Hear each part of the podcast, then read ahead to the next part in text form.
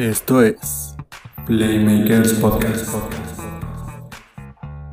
Los temas más serios del deporte contados de una forma no tan seria.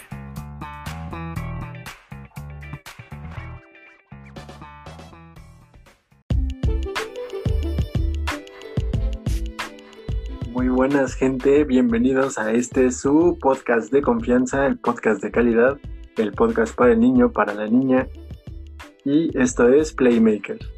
Yo soy Edgar Gutiérrez y como cada edición, aquí está mm, para acompañarme a caernos de risa de temas relevantes en el mundo deportivo, el buen Abraham Ruiz.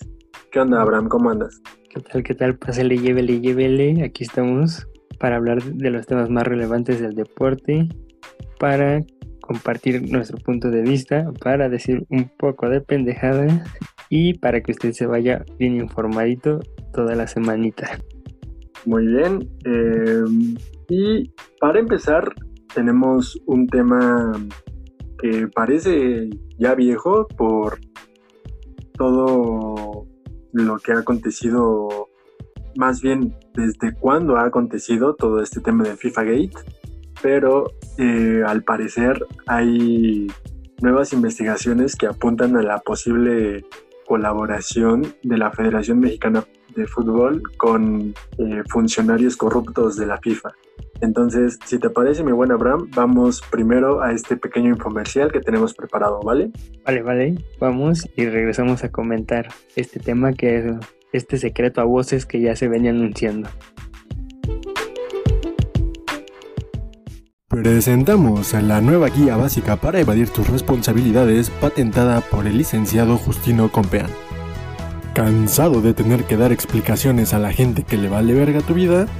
¿Harto de preguntas pendejas como las que estoy haciendo? No se preocupe más. La guía para responder preguntas incómodas de Justino Compeán es la solución a sus problemas. Wey, sí es cierto que engañaste a tu mujer, le quitaste la casa y ni pensión le pasas. No te puedo contestar porque estoy fuera de las relaciones amorosas desde el 2016. ¿Qué chingada madre se comió mi chocolate? Estaba en el frigobar en la mañana. No fui yo. Yo dejé de comer desde el 2014. Es más, no pertenezco a esta empresa desde el 2015. Ahí nos vemos. No lo piense más. No pierda la oportunidad de deshacerse de las explicaciones innecesarias y conteste a las preguntas como los altos mandos del fútbol mexicano. El América y el América es grande. Y hay el odiame más. Que nos odien más mañana. Eh, este... No, un poco menos altos. No pierda más su tiempo y compre su guía para responder preguntas incómodas de Justino Compea. Esta guía no fue impresa con papelería Axi de entretenimiento.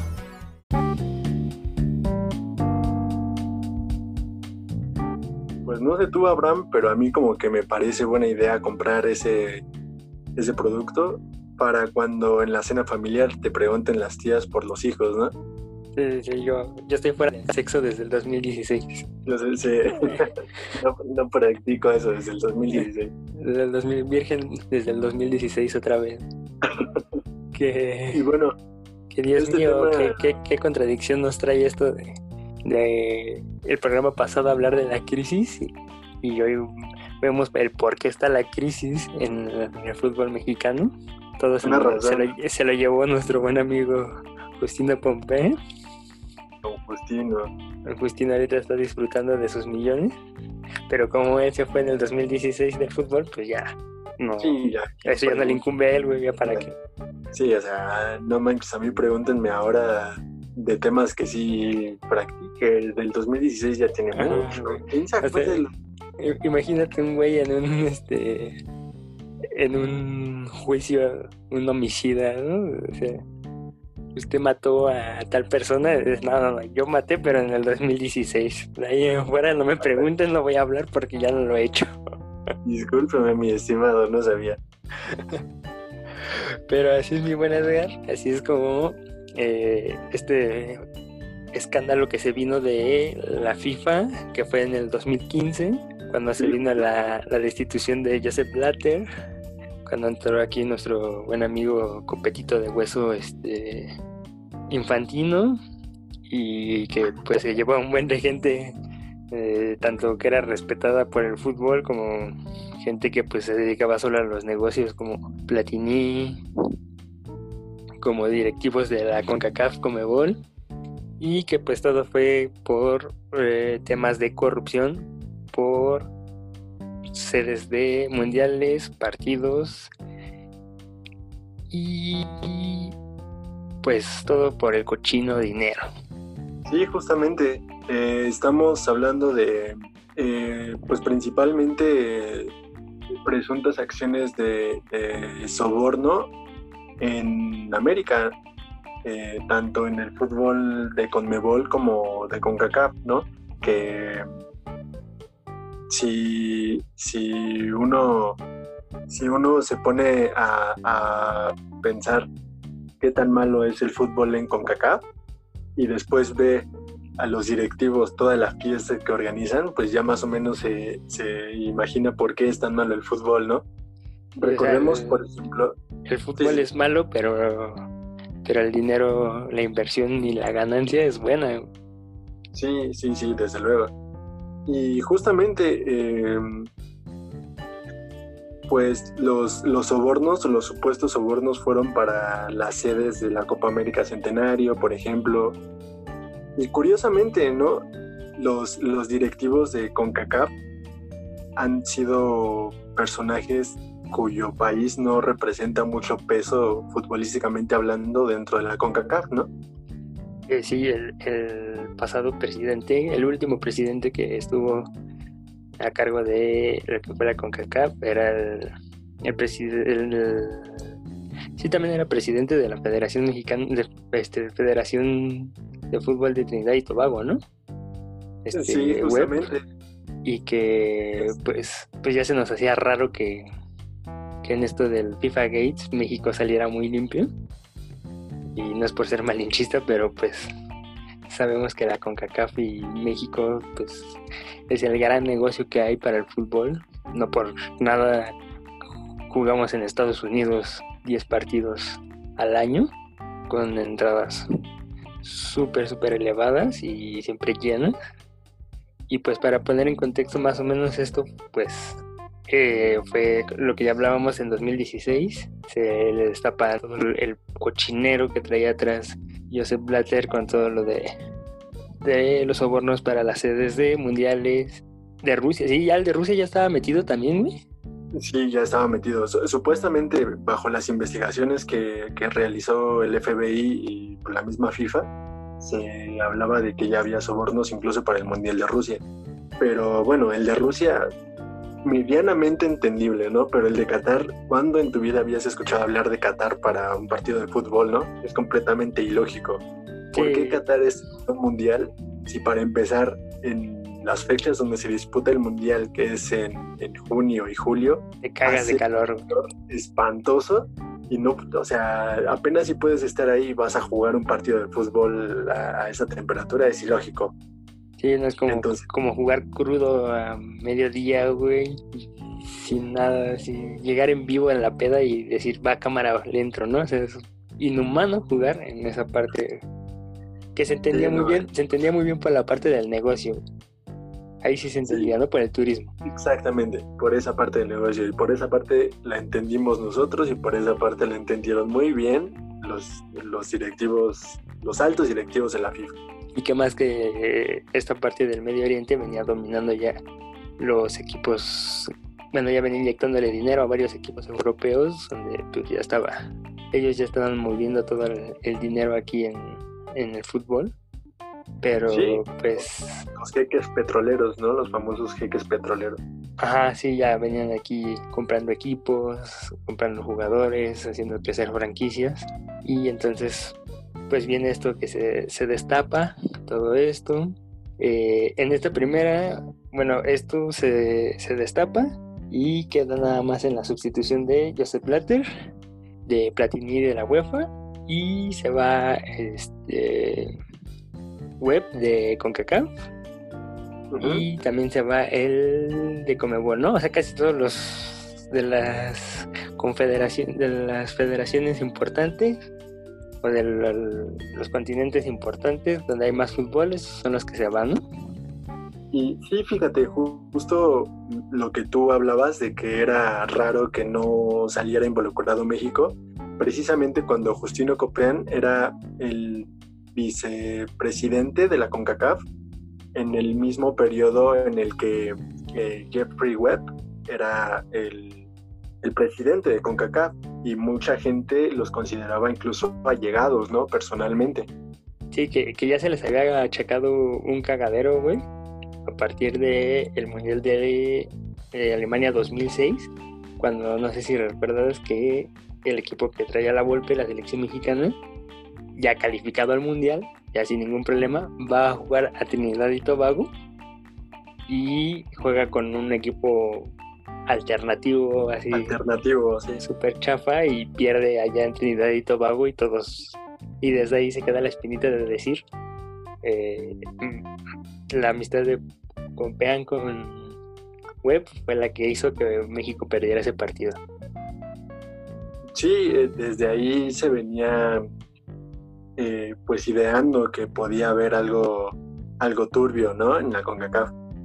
Ahora, por ejemplo, eh, estamos hablando de que a Jeffrey Webb lo destituyeron por gastos que él ya de los que él ya se declaró precisamente culpable casos de soborno, de eh, qué otros cargos le achacaron, Eh, era Lavado de dinero, ¿no? Desvío de dinero, ¿no?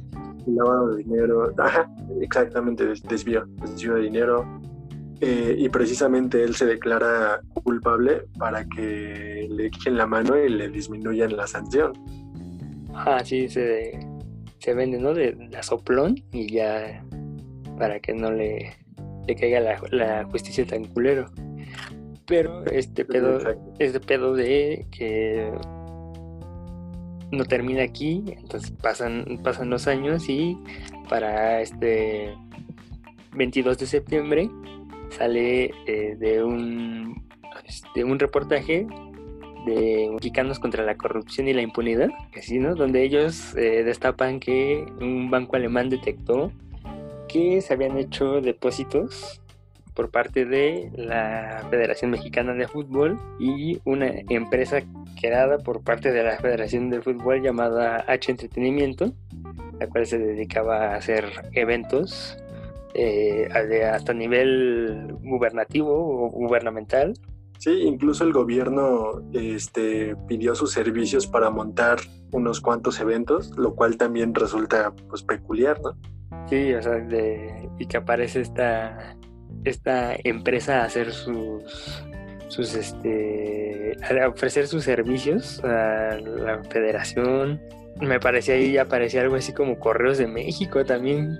Este, Sí, un evento de Correos de México y ellos se encargaron de montar eh, la escenografía y todo ese rollo. yo creo que a lo mejor eran hasta los güeyes que ponían las pinches pantallas en el zócalo para ver un mundial, güey, y, y todo ese pedo, ¿no? Pues, No me sorprendería que fueran esos güeyes, ¿no? Porque pues si no, no, no. entretenimiento, pues ahí tenían el... Era como el ICA del deporte, ¿no? sí, ándale. El yo gano las concesiones, todas las concesiones. Y pues bueno, entonces los depósitos se supone que eh, se, señala, se señala que los depósitos fueron en 13 cuentas, fueron 109 transferencias sospechosas por soborno, lavado de dinero, de, de ju- de julio del 2008 hasta mayo del 2015, por un total de 13 millones de dólares. No se dice eh, el motivo de ¿A las fue? transferencias ni a quién fue, pero ahí se detectan, ¿no? Que es en el tiempo en el que estaba Jeffrey Webb y Justina Compean como encargados de la CONCACAF. Como presidente y vicepresidente Presidente respectivamente de la CONCACAF.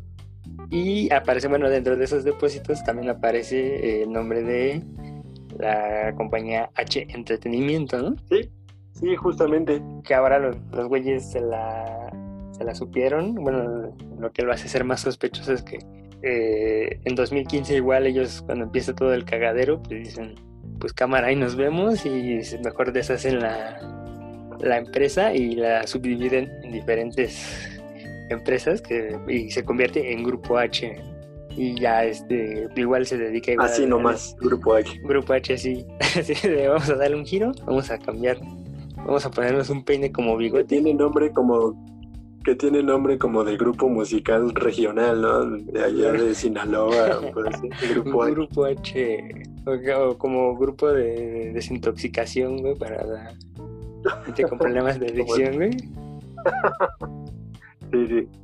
Y que, bueno, aquí es dentro del mismo reportaje que eh, se destapó de, de esta asociación que decíamos de México contra la corrupción y la impunidad, pues dice que lo último que se ha dedicado esta empresa es hacer eventos como el concierto Baidora, que es este, Ajá, el Baidora. el Baidora, ajá, él lo tiene, anda luego metido ahí varios conocidos que tengo.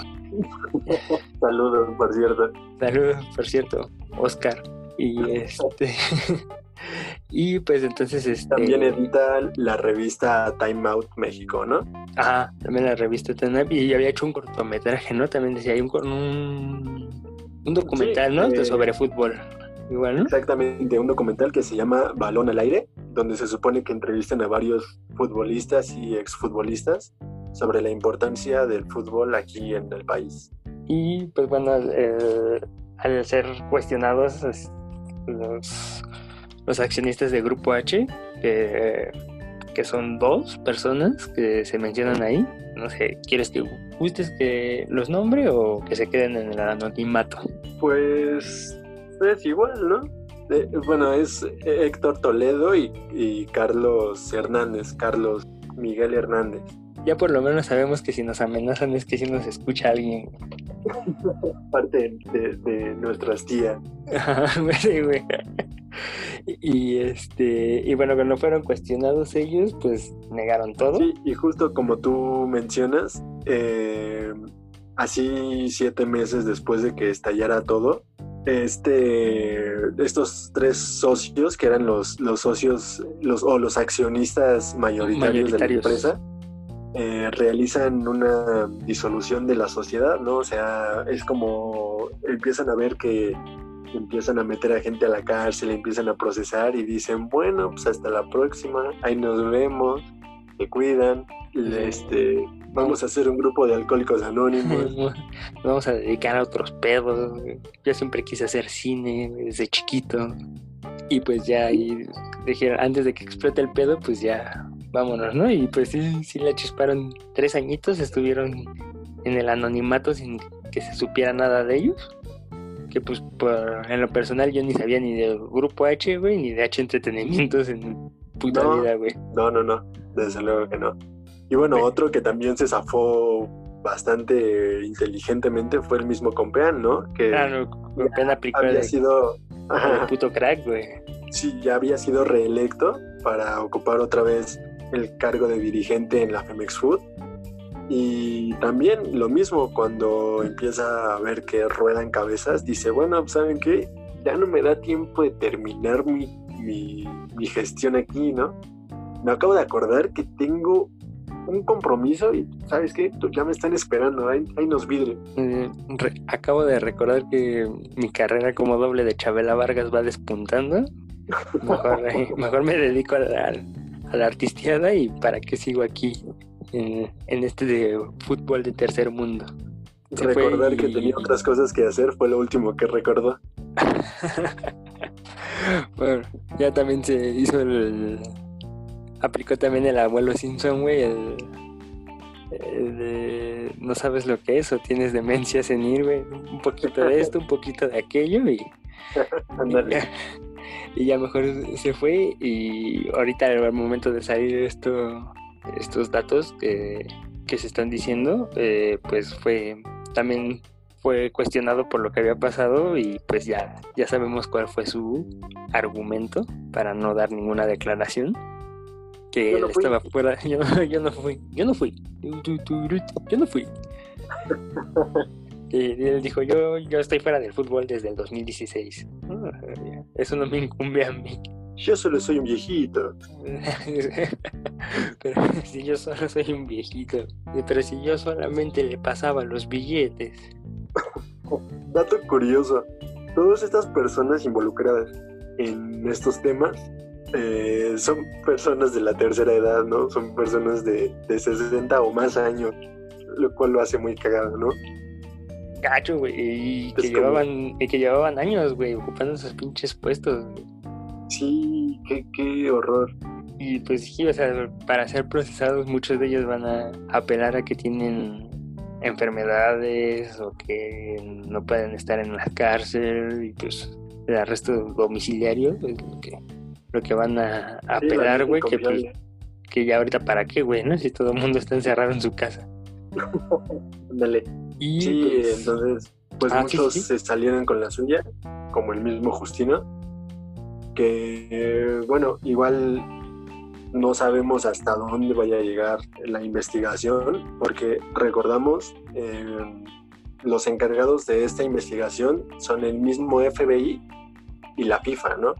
La FIFA que pues tiene como su propio sistema de investigación y el FBI pues que ya se encarga de, de, checar los movimientos, como en este caso, a bancos internacionales, a posibles eh, paraísos fiscales, etcétera. Entonces, posiblemente si, si las investigaciones llegan más adelante, no sabemos qué tan embarrado puede salir la Federación Mexicana de Fútbol. Sí, que también recordemos que está de por medio el, el mundial que es México, Canadá, Estados Unidos. Y pues ya, o sea, ya con esto pues ya también te da toda la ligera y máxima sospecha de que pues también ahí hubo un, chanchullo. un chanchullo así de un saludo con algunos billetes para pues tener el, el, el mundial. Nuevamente, o sea, México se convertiría en el primer país en tener tres mundiales en la historia.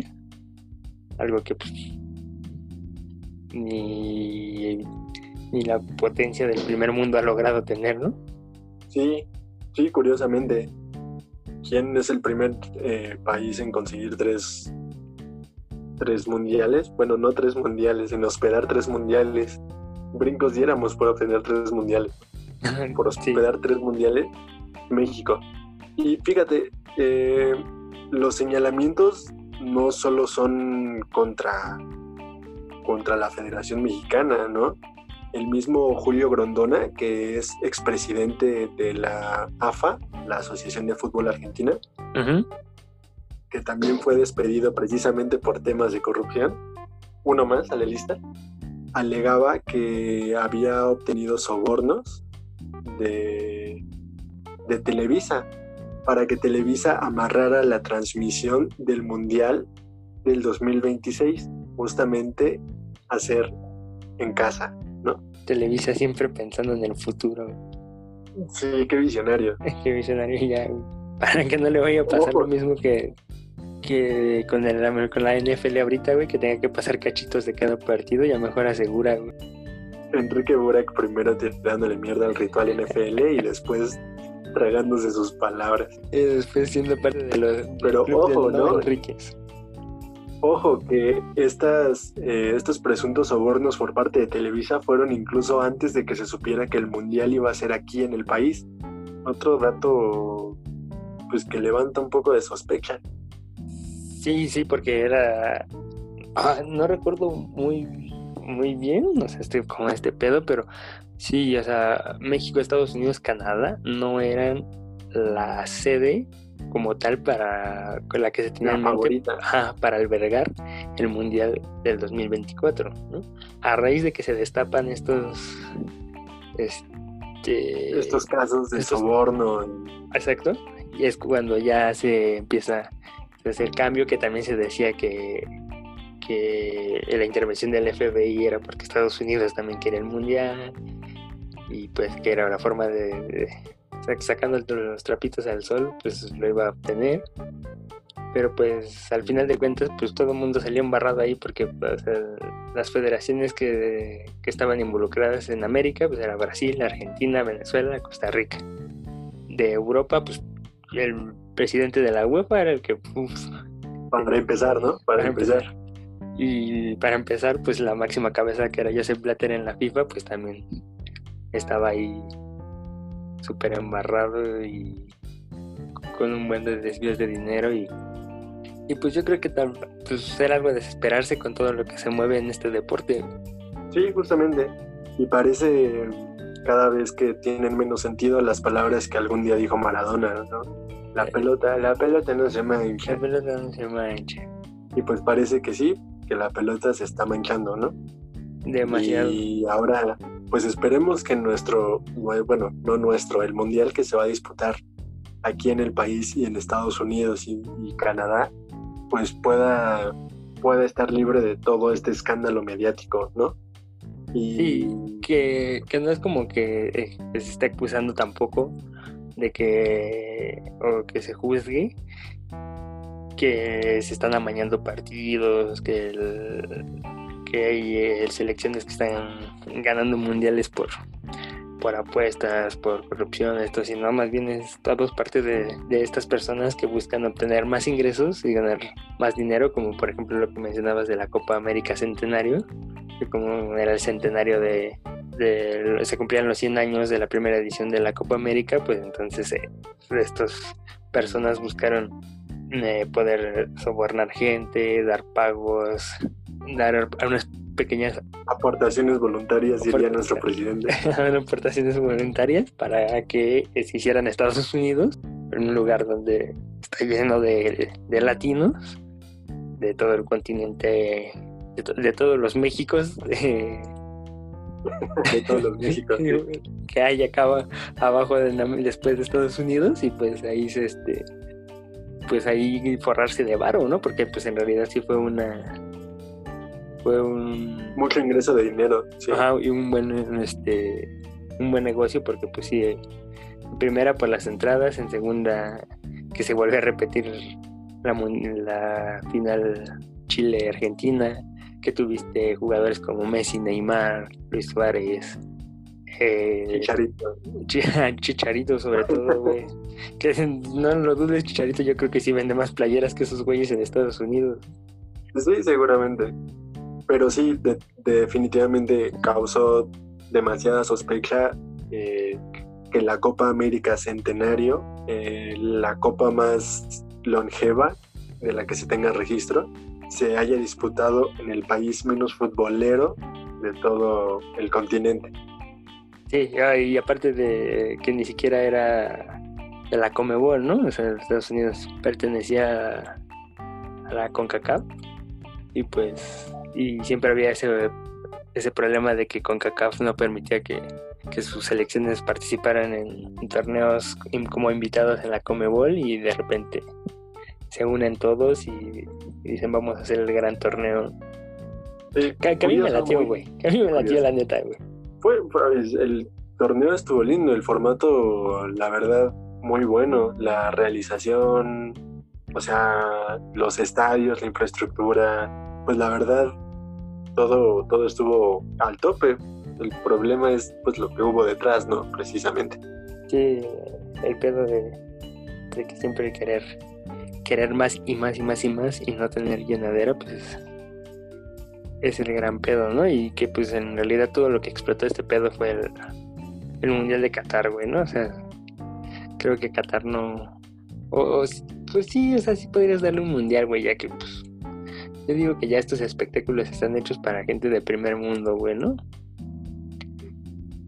Sí, sí, no hay por qué negarle eh, este tipo de eventos a pues prácticamente a, a nadie.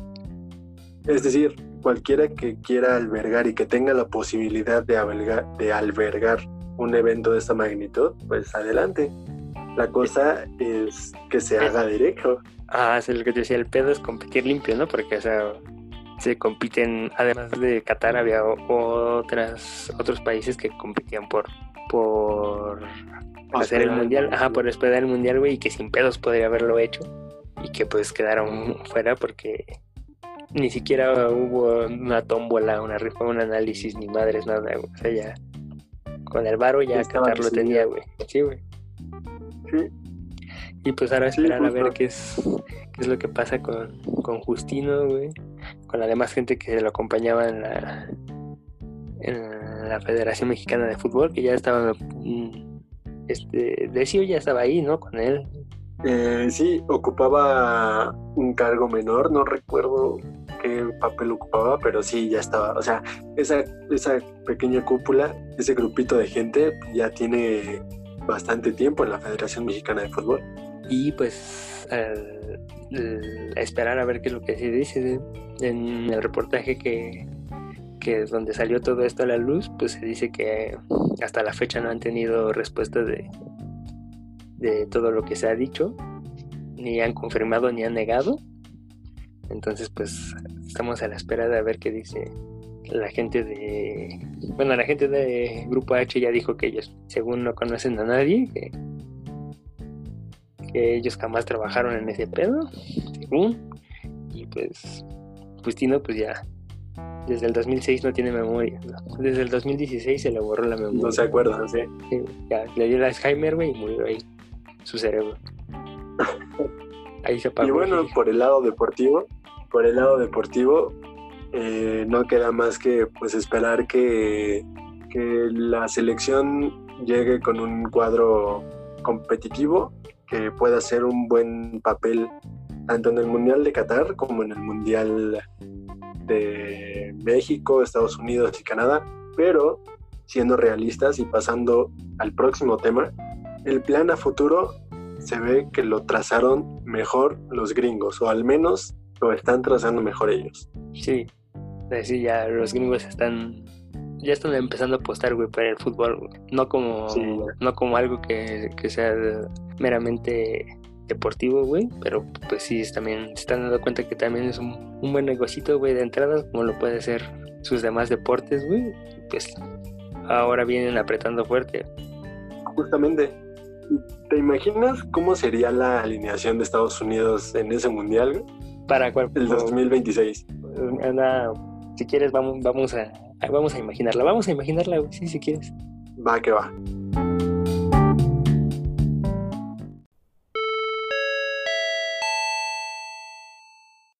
Industrias Ramírez Smith. Lo mejor en jardinería y limpieza de piscinas trae para usted la alineación de la selección nacional de los Estados Unidos de Norteamérica. Vamos rápido con la alineación del equipo de los barras y las estrellas. En la portería, Juan Sánchez. En la lateral, Pedro Escobar. En la central, Joao Sousa, Lucas Ambrosí y completa la defensa, Aníbal Rubalcaba. En la media, Rodrigo Escaloni, Juan Manuel del Sagrado Corazón de Jesús, John McAllister y Davor Papadopoulos. Completan los 11 del terreno de juego, Joseph da Silva y Brad Cooper. Este último de ascendencia canadiense, pero nacido en territorio estadounidense. La alineación fue traída por Industrias Ramírez Smith. Industria 100% norteamericana.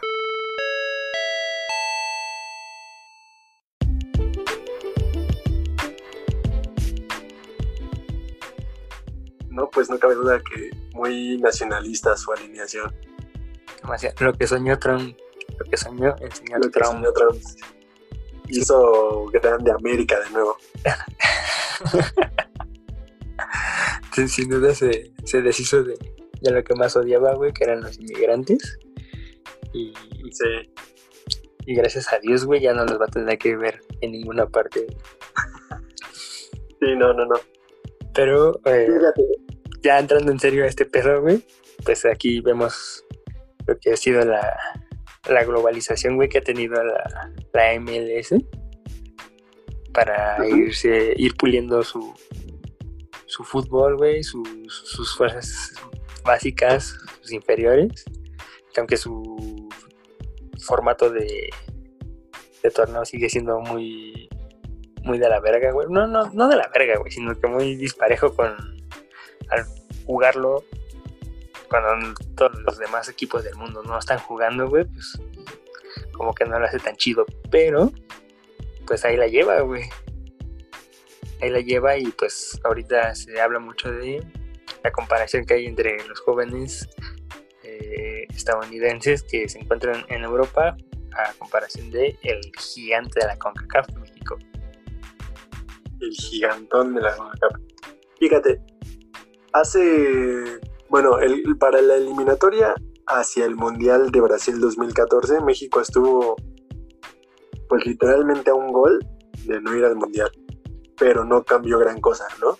Eh, incluso la liga avanzó para el camino equivocado. Se ampliaron cupos para extranjeros, se quitó la liga, la liga, se quitó la regla en la que se le obligaba a los jugadores a jugar con menores de, de 21 años y sumar al menos eh, 1800 minutos con, de jugadores menores de 21 años. Y bueno, muchas otras actividades que, que fueron mermando el debut de prospectos, ¿no? Por otro lado, Estados Unidos quedó fuera del Mundial de Rusia y entendió que estaba yendo por un camino equivocado y empezó a cambiar su formato, ¿no? Como el mismo Pavel Pardo lo contaba hace unos días. La diferencia es que la MLS no tiene problema en dejar ir a un jugador y que solo le paguen los derechos de formación con tal de colocarlo en la Bundesliga, en la liga holandesa eh, y que puedan desarrollarse, ¿no? Y mandar a chavos de 17, 18 años ya a Europa sin necesidad de recibir tanto, tanto dinero por ellos, ¿no? Y, pues bueno, del lado, de este lado del charco, pues las cosas no son ni cerquita parecidas. Sí, güey, Estados Unidos, para empezar, güey, Estados Unidos entendió lo que, cómo se maneja el fútbol en Sudamérica, güey. Eh, cómo se maneja, güey, que el, negocio, güey, es vender chavos para ellos, vender jugadores, formar jugadores y venderlos, ¿no? Ahora Estados Unidos lo que hace, y, y lo está haciendo muy bien, es, el, el negocio ahora es formar jugadores, venderlos a Europa, que se acaben de formar allá, y su liga llenarla de veteranos estrellas para que eso sea el negocio de entradas, de ver partidos todo ese pedo. Cosa que en México quieren hacer igual, pero sin dejar salir a los jóvenes. Se quedan a la mitad del camino, ¿no? Sí, Porque- güey, o sea, pues, cuando en el momento en el que tal vez puedan irse a jugar, o los mandan, o se precipitan en mandarlos, güey, o los mandan ya, ya muy, este, muy quemados, güey, ¿no? O, o no tan quemados, güey, pero sí ya como, pues no es lo mismo, güey, ¿no? No es el mismo dinero que les van a pagar en, en Europa que les van a pagar en México, porque ya saben que en México, pues, lo que quieran se les va a cumplir. Sí, es, es eh, parte del problema, ¿no? Los salarios aquí en México son muy buenos. Digo, no digo que la MLS no lo sea, ¿no?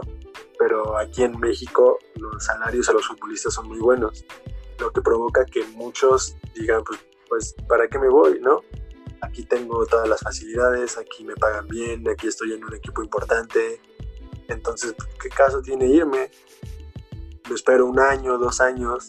Pasa como con Rodolfo Pizarro, que pues fue uno de los jóvenes eh, estrella de Pachuca, la rompió en Pachuca, fue campeón en Pachuca y después se fue a Chivas, la rompió en Chivas, fue campeón en Chivas y cuando se pensaba que podía irse a Europa, pues le ofrecieron un contratazazo en Monterrey y mejor se fue a Monterrey.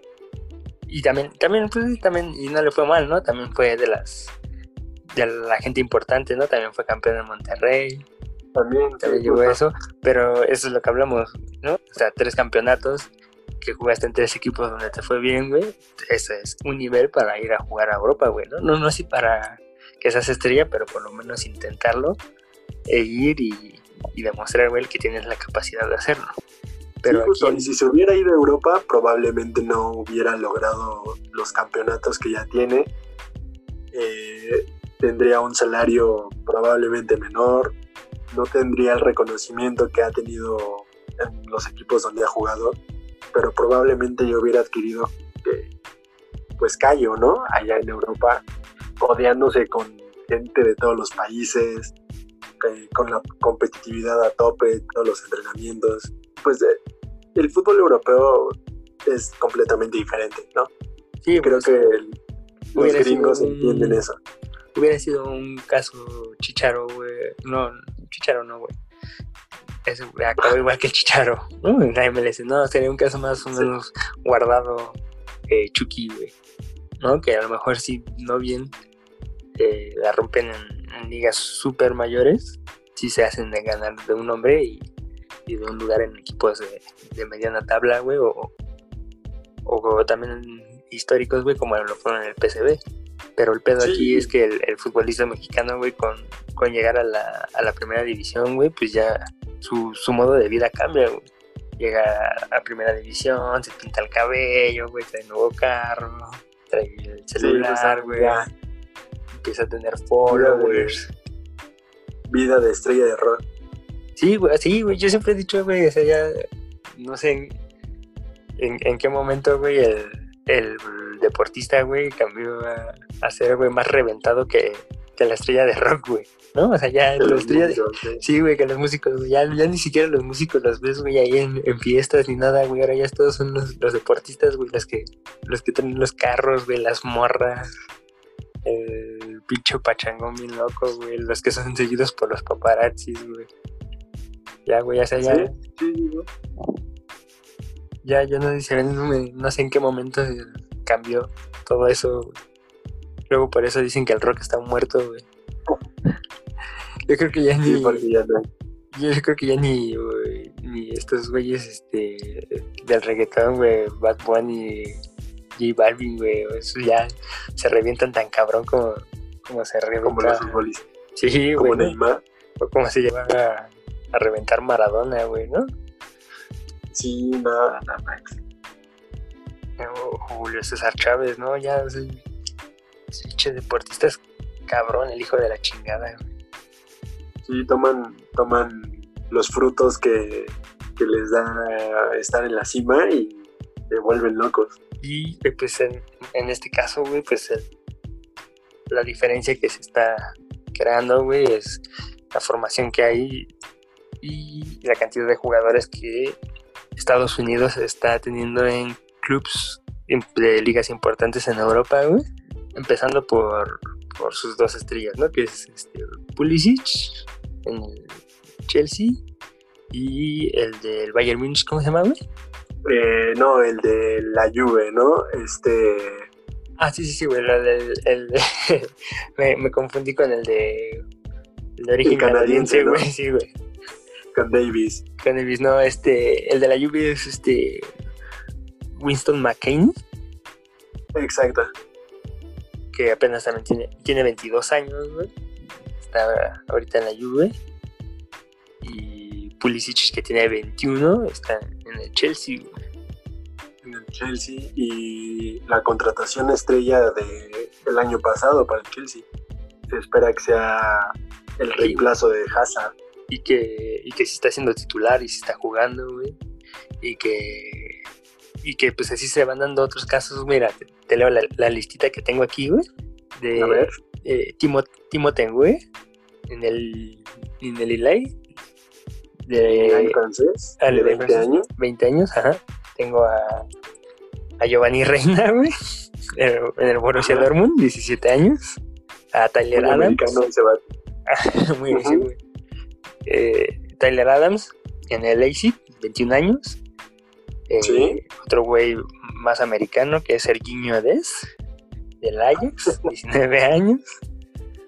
que ese vato, Serginho Dest, es, eh, bueno, nació en Holanda y es eh, hijo de madre holandesa, pero su papá es estadounidense y él decidió representar a Estados Unidos.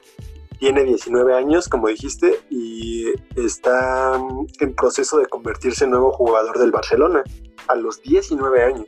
Bueno, acá ese pedo de che Kuman, güey, que el lugar donde vaya quiere llevarse llevar. a, a todo Holanda, güey. Hasta su jardinero, güey, se lo quiere llevar y quiere llevarse a- al güey que le preparaba el café en Holanda, güey, todo. Quiere que, que Cataluña se vuelva una pinche colonia holandesa, güey, yo creo así, güey. Y bueno, tenemos a, a Zachary Stephen del Manchester City, 25 años. Es el, el más grande, es güey como el más grande, sí, exactamente. de la lista está George Schergen en el Verde Bremen, 20 años. eh, Sebastián Soto en el Hannover, que este güey me parece que creo que es México-americano, ¿no? Sebastián Soto. México-americano, sí. Igual que Giovanni Sí. Reina, güey, ¿no? Ajá. Tiene 20 años. De Sebio Paine, que juega en el Emen, no sé qué pinche equipo sea Leiming, güey, ni en qué liga sea, güey, 24 años. Eh, Chris Globster en el PSV con 20 años y Alex Méndez en el Ajax de 19 años. Que, pues, Emen, equipo holandés, por cierto.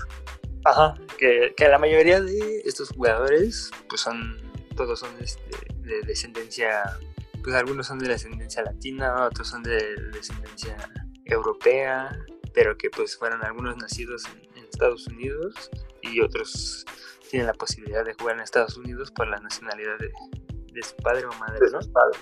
Sí, justo. la, Y historia, hablando, la historia, la historia de Santi Núñez, güey. Nada más que ese güey, ese güey respetó su origen, güey, y dijo, mi madre, yo juego en la no sé selección. ni hablar inglés, Así, güey. yo voy a andar representando a Estados Unidos. Yo sigo cortando mis césped, güey. ¿Cuál es el pedo? Entonces, Sí. y que con esto de la nueva regla de la FIFA, pues entonces, para empezar, varios de ellos no han jugado todavía en el seleccionado mayor, güey, ¿no? Se, Sí, van a tener su llamado, ¿no? Pero varios no han, no han jugado y pues todavía están en, en la oportunidad de, se supone, de cambiar de, ajá, de poder jugar en otra, en otra selección que tengan origen, ya sea por nacimiento o por descendencia. Que pues yo creo lo difícil, güey, porque pues ahorita en esta última convocatoria, pues Estados Unidos va a echar mano de todos ellos. Sí, es una renovación generacional importante. Por ejemplo, Bradley, el mediocampista estadounidense, El hijo del patrón, el hijo del patrón. Este, y pues tienen que darle recambio a esos jugadores, ¿no? Ya no, ya no tienen posibilidad de, de jugar a un alto nivel y se vio en, la pasada Copa Oro, ¿no? Donde México, con un equipo que apenas se iba acoplando, con un nuevo entrenador, pues se llevó la Copa sin mucho problema. Entonces, es, es evidente que se, se tiene que venir un cambio generacional en Estados Unidos y lo llevan bien. Ya llevan bastantes, bastantes jugadores en equipos importantes en Europa en comparación con los que tiene México. México tiene, Aquí tengo por ejemplo, la, la lista, güey. el jugador más valioso de México en Europa es Edson Álvarez. Bueno, me refiero, jugador más valioso menor de, de Del 24 años. 24 que era lo que se manejaba, ¿no? El máximo. Entonces, el, el jugador más valioso es Edson Álvarez, que vale 8 millones de euros. Y En comparación 22 con el más valioso de Estados Unidos, que es Pulisic, que tiene 21 años y vale 60 millones de euros. por ahorita. Ahorita, ¿no? Si tiene una buena temporada, imagínate cuánto puede llegar a valer. Sí, güey, y que, por ejemplo, mm, mira, aquí está la lista de los mexicanos menores de 24 años en Europa, güey. Está Edson Álvarez, 22 años en el Ajax. Está Diego Lainez en el Betis con 20 años. Apenas. Está ajá, Eugenio Pisuto en el Lille, igual. Y francés, Ajá, 18 años. Está, está Gerardo Arteaga en el Genk. No sé cuál sea el Genk, güey. No es un equipo de Bélgica. eh, 22 años. Eh, está Alejandro Gómez, no confundir con el Papu. Está en el Boavista, güey. Otro que no tengo ni puta Este no idea. baila Ese no sabe en Portugal. güey. ¿Portugal? Bueno, tiene lógica. 18 años. Y está Paolo Medina en el Paletinoicos. 21 años. O sea, son 2, 4, 6. 6 jugadores contra 8, 9, güey, ¿no? De Estados Unidos. 12 jugadores estadounidenses. 12. Verga, güey, 12. No, pues ya tienen el equipo armado. Sí, y también una comparación de del tiempo que han jugado, pues es brutal, ¿no? Eh, bueno, para empezar que recién acaba de llegar Eugenio Pisuto, Gerardo Arteaga y Paolo Medina a sus respectivos equipos, pero Al- el Papu Falso también, güey, ¿no? También acaba de llegar. el Papu Falso, Sí, los justo, dos que ya estaban ahí, güey, era Álvarez y Lainez. Edson y Lainez, sí. Y Edson entre que Chucky ya tiene más de 24, güey. creo que tiene 24, creo que justo cumplió 24. Que podría entrar, ¿no? Todavía en la lista. 24 o 25, es que no recuerdo bien. Creo que ya, ya cumplió 25. Sí, yo ver, creo que ahorita te lo 25, digo. yo creo que 25, güey, porque también está más o menos del pre del, del otro güey que juega en el PCB, ¿cómo se llama? Bueno, que juegas un decir. Este. Oh, que también es del Pachuca. Ah, eh, Eric Gutiérrez, ¿no? Ajá, sí, sí, sí, sí, son de misma generación, güey, ¿no? Sí, Entonces, sí, creo tiene que sean 25 unos- años. Los 25, güey, sí, ya. Que, o sea, no, tampoco estamos diciendo que está viejo, güey, pero pues estamos hablando de jugadores menores de 24 años. Sí, que, o sea, ya no son, ya no son promesas, ¿no? Ya Chucky ya lleva tiempo que ya no es una promesa, ya es un jugador que ya está consolidado en Europa. Sí, güey, ya. Chucky ya, bueno, ya, ya tuvo su, su tiempo de promesa, fue en el PCB, güey, y, y ya, bueno, demostró que tenía la calidad. Le salió Ya campeón, salió, salió campeón, güey, y ya se le dio la, la salida, güey, para, para que jugara vez en, el Napoli, güey. Primera campaña, pues, mediana, güey, ¿no? Porque pues tampoco fue tan, tan mala, porque pues el Napoli también estaba hecho un cagadero. Sí, No era Sí, el, tuvo el Napoli de otras, de otras temporadas, güey. tuvo un poco de oportunidad con este Carlo Ancelotti. Luego llegó Gatuso y Gatuso lo sacó un poco, pero parece que en esta temporada ya está empezando a agarrar otra vez el ritmo que le conocíamos. Entonces, pues vamos a ver. Porque El hecho es que en Europa solamente había dos mexicanos hasta este mercado y pues, los dos que estaban no eran titulares indiscutibles en sus equipos. Caso contrario a lo que pasaba con los estadounidenses, ¿no? Sí, o sea, para empezar, bueno, eh, Edson Álvarez, pues jugaba, medio jugaba, güey, ¿no? La Inés pues, estaba en la banca o no estaba en la banca, no era convocado. Entonces, pues sí, sí, sí, se, se fue apagando ese tipo de cosas, güey. Y pues era lo que hablábamos el programa pasado de los debuts que se habían dado. Eh, el problema ahí es también que si le vas a dar salida a tus jugadores, pues se las des, güey, ¿no? No tampoco lo trunques tan, tan cabrón, güey, que muchas veces se les echa la culpa al club, güey, pero también hay mucha gente, güey, sobre el futbolista, güey, más cuando... O sea, te imaginas, güey, 20 años, güey, 20 años y que la estés rompiendo y te están buscando en Europa, güey. Cuánto pinche cabrón no tienes a tu alrededor, güey, dándote consejos, güey, de qué es lo mejor. Rep- ya se me sé representante, güey, familiar, amigo, güey, al que le disparan las chelas por amarle los huevos, güey. Y Sí. todo eso, güey, se, le- se le sube, güey, que muchas veces es lo que les acaban diciendo, o sea, ¿para qué te vas si aquí, sabes? Que aquí vas a ganar dinero, aquí la, la, la afición te quiere, aquí no te va a faltar nada. Entonces, muchas veces se les culpa también a los clubes, güey, pero, pero también el que se le infle ese precio, güey, viene de- también de terceros. Sí, es un, cúmulo de varios factores. Eh, y todo esto pues viene a desembocar en que ya nos están comiendo el mandado, ¿no? Eh, Estados Unidos ya se está poniendo las pilas y México no se ve para cuándo. Que tampoco te asegura que Estados Unidos va a ser campeón del mundo, güey, o que va a romper No, ni mucho ¿no? menos. que probablemente le pueda romper la madre a, a México como muchas veces se lo ha hecho, güey, en la CONCACAF, güey. Ya nos dejó fuera de un mundial, güey. O sea, ya ellos, Sí. ya, llega- ellos ya llegaron al quinto partido, güey, y sin ningún jugador en Europa. O a me parecer a lo mejor uno, ¿no, güey? No, no, no, no recuerdo si estaba ahí este... El Sí, alguno debe de haber estado, pero uno, supongo. ¿no? No, igual que nosotros, Sí. ¿no? Que además estaba Márquez, ¿no? O sea, en una paridad, güey, ya en un fútbol a lo mejor en el que también México era más superior, ya se- Estados Unidos demostró que, que ellos ya llegaron al, al quinto partido, güey, igual que Costa Rica. Que México sigue, sigue esperando, sigue es- es- esperanzado a llegar, güey, algún día.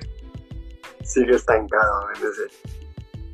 Al, al menos sabemos que México llega a cuartos de final siempre que juega en el país. Entonces, si no es en el Mundial de Qatar, es en el que sigue. No hay que preocuparnos. Es que llegamos, güey, porque así como están las cosas, güey. Es que no nos mata el, el coronavirus. van a terminar jugando igual en la pinche burbuja, güey. En la burbuja de Orlando. Ahí van todo, todo el mundo encerrado. Y quién sabe si se haga, güey, pinche mundial, pero pues. Esperemos a ver qué tal le va a México, güey, y que pues ya. Pinta difícil, pinta difícil para desalentador, güey, ¿no? Pero a todo el cagadero que sabemos que hay atrás de los negocios, güey, de la Famous Food. Pues todo eso influye también en la mala estructura que se pueda tener para que haya jóvenes que la puedan romper en Europa. Y hablando de jóvenes que la puedan romper, ¿qué te parece si vamos con una mexicana que sí la está rompiendo? La está Y rompiendo. ni más ni menos que en uno de los torneos más importantes de tenis eh, pues en el mundo, el Roland Garros. Tenis, tenis. ¿Es en serio que vas a hablar de esa mamá? Ah, no es cierto, ¿no? Córtale, mi chavo. Eso es otro programa, ¿no? Ah, eso también es otro programa, ¿no? Ya, don Joaquín, solo se le pidió su opinión por el programa pasado. Usted ni sabe de tenis. Y ya, por favor, deje de hacer énfasis en que siempre decimos no, ¿no? Ay, ¿tú qué vas a saber de tenis, chamaco pendejo? Es más, ¿qué sabes de fútbol, hijo? Nada. Si yo mandaba centros más vergas que los de Butragueño, hijo, y quieres venirme a enseñar de fútbol. No, estás pendejo. Pero ya, pinche chamaco, quítate. Y se me hace tarde por ir por mis pantalones a la tintorería.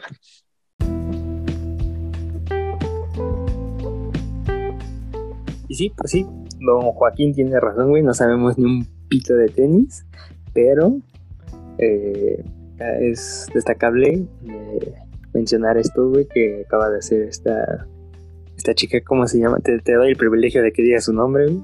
Renata Zarazúa. Sara, Espero que se pronuncie bien. Sarasua, sí, yo Sarasua. acento, güey. Y por Sí. eso no lo quería decir yo. Este, eh, quien se califica Igual si alguien nos reclama que así no se pronuncia, ya sabemos que nos ven, que nos escuchan. que nos escucha así, güey. O sea, toda- todas las mamadas, todos los errores van a propósito para que nos escuchen. Sí, y para que nos mencionen que nos equivocamos. Y bueno, entonces esta, esta morra, Es la mm, tercera mujer mexicana que gana un partido de Grand Slam. mm, entonces llega a finales de eh, campeonato de Roland Garros. Sí, se clasifica, bueno, gana el primer partido, su primera ronda. Y te digo, es la tercera mujer mexicana que gana un partido de Grand Slam. Algo que claramente tiene mucho mérito en un país en el que parece que no volteamos a ver ningún otro deporte que no involucre piernas y un balón. Así es, güey. Claramente estamos de ejemplo nosotros, güey, que solo hablamos de fútbol, güey. Entonces, este, pues vamos a hablar, a intentar hablar de tenis. Este, el tenis que es un, deporte tal vez no, no muy popular en México, güey, y menos en, en las razas de, como nosotros, de piel morena, güey. Entonces, este, pero, pues sí, desde, desde 1960, güey, creo, porque lo vi, güey, que, que no- una mujer no llegaba a, disputar un No partido ganaba un partido de Roland Garros, sí. de Roland Garros y en, en singles. Y este, porque vi otro, ¿no? Que también se jugó este, antes, que fue en, en mixtos, ¿no? En estos dobles de, de hombre y mujer. Sí, justamente. Y este y pues digno de destacar, güey, ¿no? Que, que por lo menos en, en estos deportes sí se está haciendo o, o se está tratando de, pues yo creo que por ella misma, güey, porque no creo que alguien le, le patrocine demasiado, este, llegar a estos a estos puestos en, en el tenis. Pues sí, si hay alguien que la patrocina demasiado, Sí, güey, ¿quién? Sí, es eh, un arquitecto mexicano llamado Javier Sordo Madaleno. Eh, esta persona se encarga pues de los gastos más fuertes que involucra la carrera como tenista de Renata. Según una recopilación de Forbes, Ajá.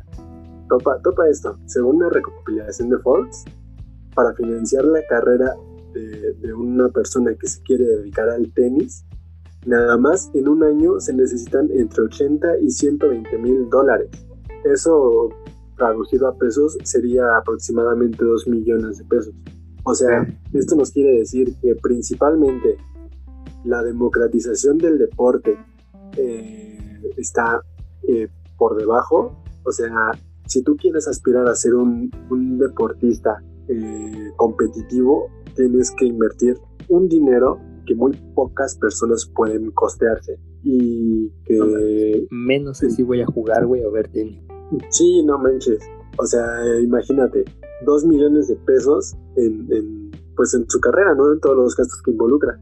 Eh, entonces, estamos hablando de que no, no hay posibilidad de que un, un niño que sienta interés por el tenis, por practicarlo, pueda llegar a, a, costearse una carrera como tenista. Que claro, estamos hablando también de que se necesita el, el talento innato del, Sí, del sí. deportista.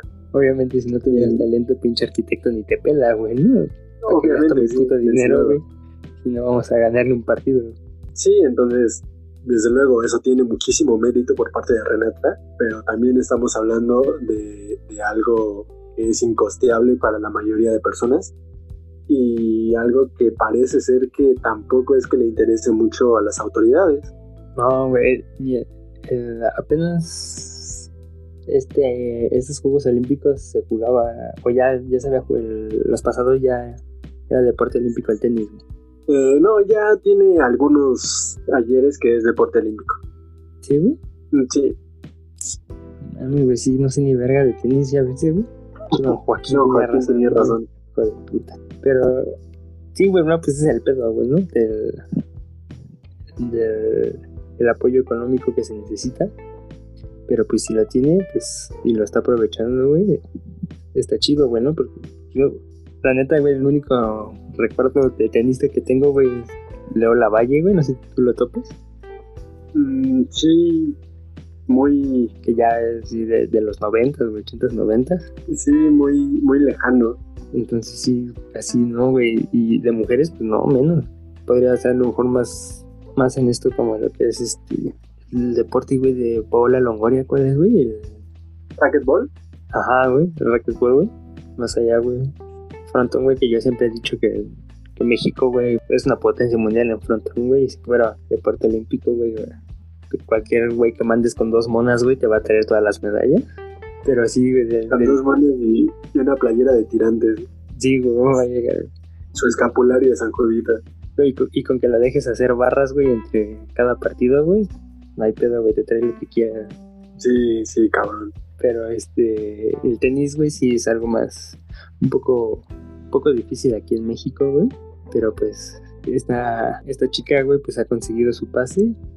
Y, y ahora, no sé, güey, cuando vuelva a jugar, güey, cuándo es su próximo partido. Eh, mañana tiene, me parece, enfrentamiento eh, justamente en la siguiente fase de Roland Garros y es contra Elines Vitolina. Es ucraniana, igual no sé pronunciar su nombre, pero lo estoy haciendo a propósito para que me corrijan los dos oyentes que tenemos. Y este, Y- esto cómo, cómo está el pedo, güey, de, de Roland Garros. Se juega pasando, ¿qué está en, qué etapa, está? Es, eh, tiene varias rondas Roland Garros. Eh, clasifican, eh, me parece que dentro, bueno, para clasificar, primero que nada tienes que estar dentro. Y bueno, una vez ahí hay varios procesos de clasificación, ¿no? Cuando ya logras clasificar al torneo, igual son, son varias rondas, ¿no? La ronda que ganó Renata sería como el equivalente a 16 avos de final, por ponerlo de alguna forma. Y que estaría jugando, digamos, los octavos ahorita en el siguiente, mañana, el siguiente juego, ¿sí? que no es, no es nada despreciable. Contra la ucraniana Elina Svitolina, que es la número 3 en el ranking de la WTA. Verga, güey. Y esta Renata, ¿en qué número de ranking es? Fíjate, es, es otra cosa hablando precisamente del mérito, ¿no? Para el 2014, bueno, para empezar, ella entró al ranking mundial en el 2013 y ocupaba el lugar 862. Después de un año, que obviamente tú te ranqueas y, y vamos, que no es como que, ¿cómo te diré? No, no con tus partidos eh, con, con los que llegaste a, a poder posicionarte es con lo que te ranqueas. Pero una vez adentro del ranking, tú te tienes que disputar el lugar contra las que ya están en el ranking. Entonces, esos partidos provocaron que, que Renata cayera en el 2014 y ocupara el lugar 1078. Entonces cayó eh, pues más de 300 lugares de un año para el otro. Y que se había quedado fuera del ranking para entrar a Roland Garros. Que, Sí, justamente. que eran las mil, no lo que me acabas de decir, ¿no? Que eran las, las primeras mil tenistas. Sí, las primeras mil ranqueadas. Entonces, ahora para este año se posicionó en el lugar 178. Eso quiere decir que del 2014 a la fecha ha escalado 900 lugares. O sea, 900 lugares en 6 años. Algo pues que con mucho patrocinio en lo que tú me digas, pero alguien sin talento no puede hacer eso. Muy cierto, güey. Y, y es, ojalá, y que le vaya muy chido, güey. Y ojalá siga llegando más adelante en el torneo, güey. Y, y si no, pues en un, como lo que decíamos, güey, en un país donde el tenis es muy poco visto, güey, muy poco practicado, güey, pues no está nada despreciable, güey, estar dentro de los, los primeros 16. Sí, y ojalá y comience a marcar el camino, ¿no? Para otras personas, que estoy seguro que, bueno, en un, en un país con, con tantos habitantes como el nuestro, debe de haber muchísimas personas interesadas en practicar este deporte. Entonces, que también se, se planteen esta, esta idea, ¿no? De Renata, de que pues es posible llegar a competir contra las mejores tenistas del mundo y pues entre más talento haya y entre más talento vaya apareciendo, eventualmente vas a obligar a las autoridades a que apoyen a tu deporte. En teoría, güey, ¿no? Ya ves también el caso de Lorena Ochoa, güey, pues después de ella ya no se volvió a ver alguien que ocupara ese puesto de gran jugadora número uno gol. de golf, güey, ¿no? Sí, pero bueno, hay que Esperemos mantenernos optimistas y esperemos que sea diferente en el caso de Renata. Que le vaya muy bien a Renata, güey, y, y ojalá a mí me patrocine Banzo. Sí, ojalá. Y pues en otras cosas, eh, se jugaron las finales de conferencia de la NBA. Ya tenemos Sí. Ya tenemos finalistas para la final final. para la final final de finales, güey.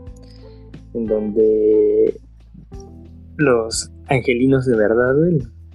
Los verdaderos basquetbolistas de Los Ángeles, güey. Sí le ganaron a, a Denver. Y por el otro lado, güey, pues se nos quedaron fuera los Celtics. Sí, se, se cayó la final soñada y los Celtics eh, cayeron contra el Heat de Miami, que el Heat llegó, bueno, antes del parón por el coronavirus, eh, era un equipo sólido y era un equipo que practicaba un muy buen básquetbol, pero que en la burbuja de Orlando la rompió completamente. En los playoffs han perdido tres partidos en todas las series que han disputado, o sea, es una locura lo de los lo del hit de Miami. Entonces ya tenemos la final Miami contra los Lakers, que de LeBron, güey, que después de haber tenido una mala temporada con los Lakers el, el año pasado, de quedarse fuera de los playoffs, eh, pues ya por fin llegó a, a lo que muchos dicen a, re- a revivir la franquicia, güey. Eh, año Hacía difícil. 10 años que los Lakers no estaban en una final. Sí, un año difícil, ¿no? Para, para la gente de los Lakers, güey. Eh, Se les va el todopoderoso Kobe. Kobe, güey, un accidente de avión.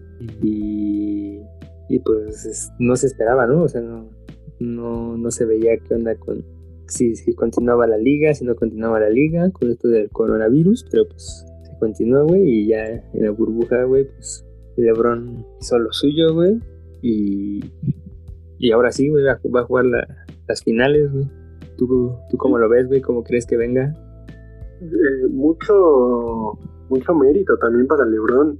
Eh, entiendo que, que lo comparen muchas personas con Jordan. Yo creo que es el, el único mejor jugador de todos los tiempos de un deporte casi de manera unánime, que es Michael Jordan.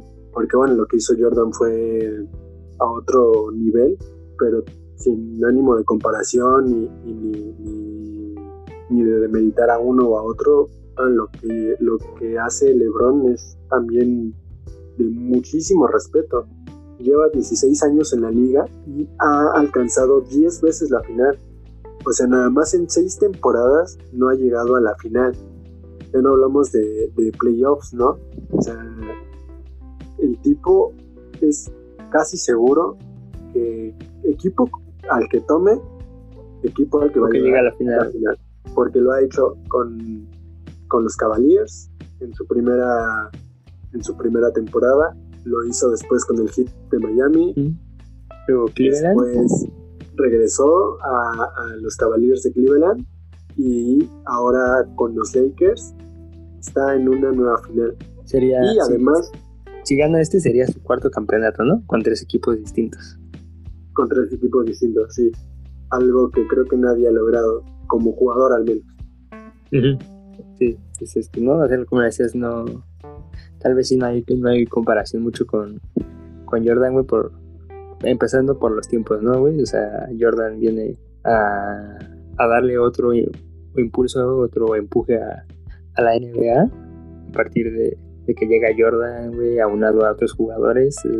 la NBA empieza a tomar este otra vez esta, esta importancia, ¿no? Como deporte en Estados Unidos se viene el vuelco del patrocinio de Nike, Jordan este, cinco veces seguidas campeón, se dio el lujo de jugar béisbol, güey, salvó al planeta, güey, con los Looney Tunes, güey, de que fueran, de que fueran a la montaña Tontolandia, güey, o sea, eso es otro pedo, ¿no? Pero, pero ya más allá de, después de, de, de Jordan, güey, hablamos del mismo Kobe, güey, de ahorita en este LeBron, güey, en estos tiempos, pues ya son otros tiempos, güey, donde ya estaba marcado el camino, ¿no? O sea, a lo mejor si Jordan, Jordan fue quien lo labró, güey, marcó el camino, güey, pero pues de ahí siguen saliendo buenos este, basquetbolistas que mantienen vivo lo que Jordan empezó, güey, ¿no? En algún momento. En este caso, LeBron es uno de ellos. Sí, sí, sí. eh, y bueno, yo, yo creo que el, esa, esa mentalidad eh, de Michael Jordan, pues de brillar, De tomarse todo personal. de tomarse todo personal, de, no sé, parte también de la mentalidad de, de Kobe, ¿no? Más, es que más allá de, de- su impulso dentro de las duelas o de la admiración que uno pudiera llegar a tenerles como, como deportistas, pues como tú dices, ¿no? Lo, lo que logran inspirar a, otros. Yo imagino que LeBron también eh, creció viendo jugar a, a Michael, igual y cuando él estaba en el colegial jugué, veía jugar a Kobe, le tocó compartir eh, selección con Kobe en ese segundo Dream Team que se hizo para los Juegos Olímpicos y pues es parte de, de eso, ¿no? De, además de, de tener una trayectoria destacable como, como basquetbolista, el hecho de inspirar a, a otros y a otras generaciones para, pues para que logren cosas importantes. Sí, o sea, LeBron viene ahorita, LeBron está hecho el, número uno, güey, en la NBA, sin duda. Tres campeonatos, güey, pues, pues, lo respaldan ahí, güey, para que sea uno de los considerados grandes de la NBA. Y LeBron, güey, pues sí, este, pues como decías, el caso atípico, güey, eh, si hablamos de, de Kobe y de Jordan, güey, pues son dos jugadores, güey, que hicieron su carrera en, un solo equipo. Ya los Bulls y los Lakers. En este caso, LeBron, en tres equipos diferentes, pues ha llegado, ha ganado sus títulos, los ha tenido, tal vez no ha sido así como, como podría ser ese jugador de un solo equipo, pero, pero donde lo ha buscado, güey, lo ha encontrado y, lo ha llevado, ¿no? Ahora, el, esperar, güey, porque ya también hablamos de, de LeBron, güey, que es un jugador ya también veterano, güey, ¿no? Ya tampoco es como el- un joven que vaya despuntando, entonces también esperar a ver qué, qué después de LeBron, ahora que viene. Sí, sí, justamente. eh, LeBron tiene 36 años. Como decía, es su temporada número 16. Y muy meritorio eh, el hecho de ver cómo domina el juego aún a jugadores más jóvenes que él. También tiene muchísimo mérito. Entonces, Se le pues, ve buena respeto forma, ¿eh? Se le ve bu- buena forma, güey. Se le ve recuperando balones, taponeando, repartiendo juego, encestando, tirando Sí, de sí, sí. tres. Y no sé si viene en el último partido, güey, cuando, cuando ganan el partido de conferencia, güey, pues ya, güey, lo, lo único que se veía, güey, el- cuando lo enfocaba la cámara era él con las manos en las rodillas, güey, y, y diciendo a los reporteros que había que disfrutar y, y lo que venía, que no es un partido nada fácil, güey, contra el Heat de Miami, que ya lo dijiste, güey, viene, viene enrachado, viene, viene bien jugando, pero pues los Lakers también traen con queso las tortillas, güey. Sí, unas, unas finales que se esperan bastante, bastante entretenidas. Vamos a ver quién, quién resulta campeón. Sería muy emotivo que los Lakers ganaran esta temporada tan atípica. Como ya dijimos, eh, pues después de, de la muerte de Kobe, el tema del COVID y todo este rollo, sería bastante emotivo que un equipo como los Lakers lograra un campeonato más. Y ya, así, si, si los Lakers llegaran a este campeonato, LeBron llegaría a cuatro, güey. Sí, a cuatro. A uno, uno abajo de Jordan, güey, igual que Kobe Bryant.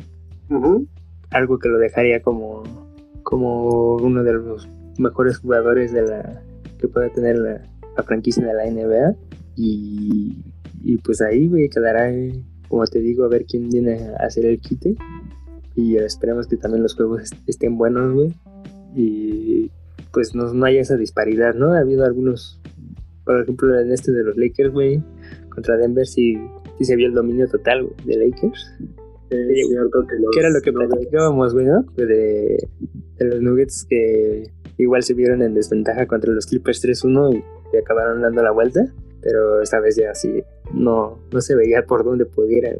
Sí, no, y, y se veía también la mentalidad de los jugadores de los Lakers que se tomaron en serio todos los partidos de la serie y pues nada, de sorpresas, pasó el favorito. Que también, yo creo que también es el favorito ahorita para llevarse la, Seguro, seguro, la final. la final, Sí, güey. seguro. Coronarse, güey. Pero no sé, güey, no. No cantemos. Todo puede pasar. Que, pues, sí, güey, todo puede pasar. Todo puede pasar en este mundo llamado deporte, güey. Pues esperemos que principalmente que sean unas, unas finales eh, entretenidas. Eh, a mí me encanta que se alarguen lo más posible. Si hay séptimo partido, encantado, ¿no? Y el séptimo partido ya es una locura, el que puede pasar cualquier cosa. Entonces, entre más partidos tenga la serie, pues mejor. Y que sean de una muy buena calidad. ¿No crees? Así es, así es, Edgar, aquí los estaremos viendo y estaremos a- analizando, hablando de ellos. Y a ver también, ojalá y pasen cosas cagadas, güey, ¿no? Ven que de qué hablar. Sí, si no, pues de qué hablamos. Así es, güey. Y con esto, pues, estamos por terminada esta edición, güey, de Playmakers Podcast. Sí, muchas gracias, Abraham. Nos, nos escuchamos la siguiente semana. Les saluda Abraham Michel Ruiz. Y el principal, que es Edgar Gutiérrez. Y muchas gracias. Esperemos que nos escuchen la próxima semana. Y pues nada, hasta la próxima.